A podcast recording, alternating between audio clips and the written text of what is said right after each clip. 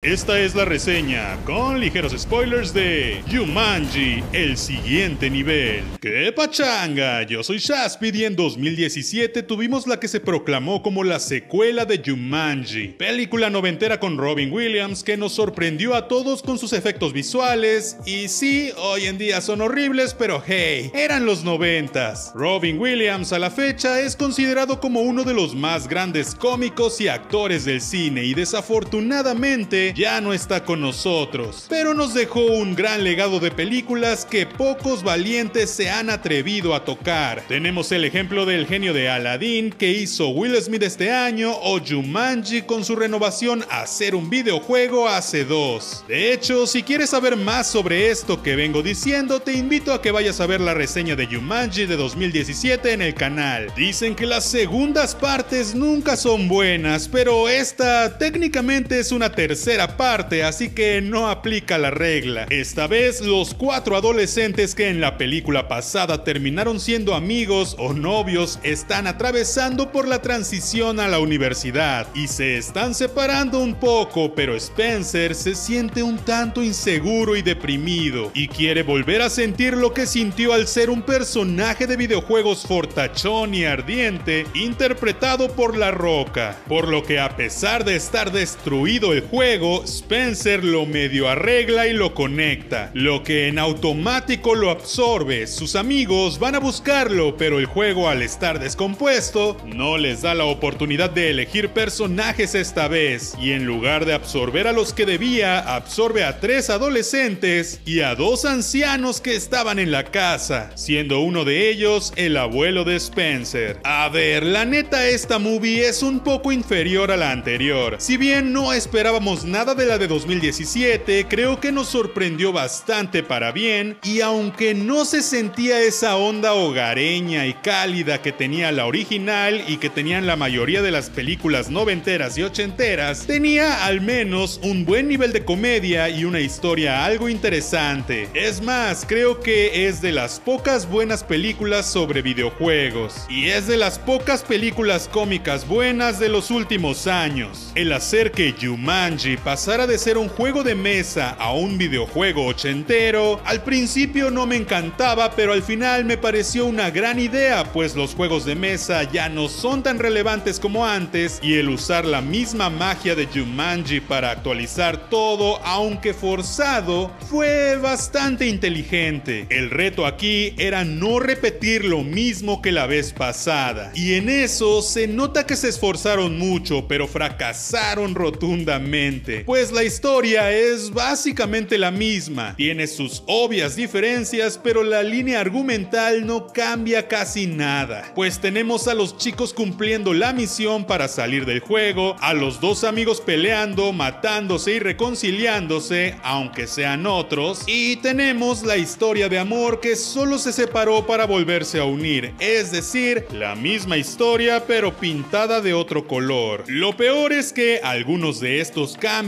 más que sumar a la trama, terminan ablandándola y haciendo que se pierda la magia que tuvo la anterior. Esta vez llegan al juego en los mismos personajes, pero con cuerpos cambiados. Es muy notorio que metieron a dos ancianos solo por el chiste de ver a La Roca y a Kevin Hart actuando como viejitos, lo cual es muy chistoso al principio, pero llega un punto en que te cansa bastante. Se extraña mucho ver a Jack Black en el personaje de la chica pues esta vez es un hombre afroamericano en el cuerpo de Jack Black, y aunque lo hace espectacular, es mucho menos divertido. Esto obviamente fue para mover las piezas de una manera diferente y que no se sintiera todo igual. Es por eso que para el tercer acto deciden hacer uso de la magia videojueguil y magia yumanyesca para intercambiar cuerpos y que todo vuelva a ser igual de divertido que en la primera peli. Es justo aquí donde todo mejora muchísimo, pues la dinámica es como debe de ser, pero desafortunadamente tarda mucho en ocurrir esto y dura muy poco. Creo que algo más lógico y funcional habría sido dejar a los personajes como en la primera película y sumar a dos nuevos, pues aunque en materia de videojuegos eso no tiene tanto sentido, pues serían demasiados personajes y creo que por eso no lo hicieron, creo que el que estuviera descompuesto pudo ayudar a justificarlo. Igual ya habían metido uno extra con Aquafina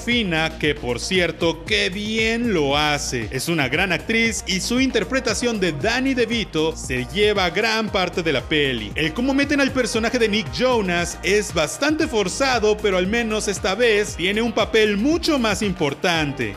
De las cosas más destacables son las actuaciones de todos, pues aunque no me gustó mucho cómo es llevada la historia, creo que al menos esta vez los actores estuvieron al nivel. Danny DeVito, Karen Gillan y Aquafina sin duda son los que más brillan, junto a Jack Black obviamente, pero La Roca al ser un anciano definitivamente deja mucho que desear, a diferencia de Kevin Hart, quien lo hizo genial y divertido, pero pues es un personaje un tanto apagado. Creo que por eso en el último acto optaron por hacer desaparecer a este anciano. Bueno, no desaparecer, pero al menos lo silenciaron bastante. El humor sigue estando increíble, aunque sí, es inferior al de la película pasada. Si en la de 2017 el humor estaba en un 9, aquí está más como en un 8. Es decir, no está mal, pero pudo ser mejor. Creo que se preocuparon de más porque la película fuera divertida que por el que la historia fuera profunda y tuviera sentido. Pues realmente nunca sabemos por qué es que Spencer hace lo que hace. Es decir, lo sabemos, pero no del todo y al final se siente más como una excusa para volver a Jumanji. Y es que en sí toda la trama fuera de Jumanji se basa en coincidencias. Si bien en la original de los 90 no era tan cómico todo, sí se preocupaba al menos por dejar un buen mensaje y por tener personajes sólidos. Digo, teníamos a dos huérfanos, a un hombre perdido, a una mujer histérica. Y aquí tenemos la trama de los dos ancianos amigos de toda la vida que aunque sí es un poco emocional, también se toca superficialmente. Creo que hicieron poco uso de que Jumanji estaba descompuesto. Esto pudo bien ser utilizado como excusa para meter cosas loquísimas dentro de lo que es Jumanji, incluso glitches o errores garrafales. Pero se desaprovechó por completo, solo se usó para justificar que la historia sea otra, pero también podemos pensar que como ya lo jugaron una vez, este es el segundo nivel. Sin embargo, al parecer piensan usar eso para la siguiente entrega, pues al final, en la escena mid credits, vemos cómo unos avestruces corren por la calle mientras los personajes principales los ven sorprendidos. Aquí podemos deducir que al salir del juego, como estaba descompuesto todo, no solo salieron ellos, sino que parte de Jumanji también lo hizo. Esto es muy similar a lo que ocurre en la película original, solo que ahí no era porque estuviera descompuesto, sino porque así era el juego. Lo de los tambores hacía alusión, además de la selva, a que este juego de mesa siniestro tenía algo de magia negra o algo raro o algo así, por lo que al comenzar a jugar debías terminar o todo sería un desastre. En una de esas veces, Alan tira y sale que debe entrar a Jumanji por algunos turnos, pero queda atrapado pues nadie sigue jugando. También seguro absorbía cosas de tu vida, por eso el cazador era igual al padre de Alan, o al menos en esa película quisieron hacer esa analogía, lo cual era bastante interesante. Al hacer la secuela en 2017 y convertirlo en un videojuego, todo cambió. Ya no se hace alusión a la vida de los que juegan y ahora el juego te jala dentro en lugar de salir. Esto pudo ser usado en esta secuela, pero para extender todo al parecer ocurrirá hasta la que sigue, lo cual la verdad me emociona mucho. Eso sí, la acción en esta película está súper chida y está mejor que en la anterior, aunque sigo preguntándome por qué los animales y las plantas no son tan extraños e intensos como en la primera película de Jumanji.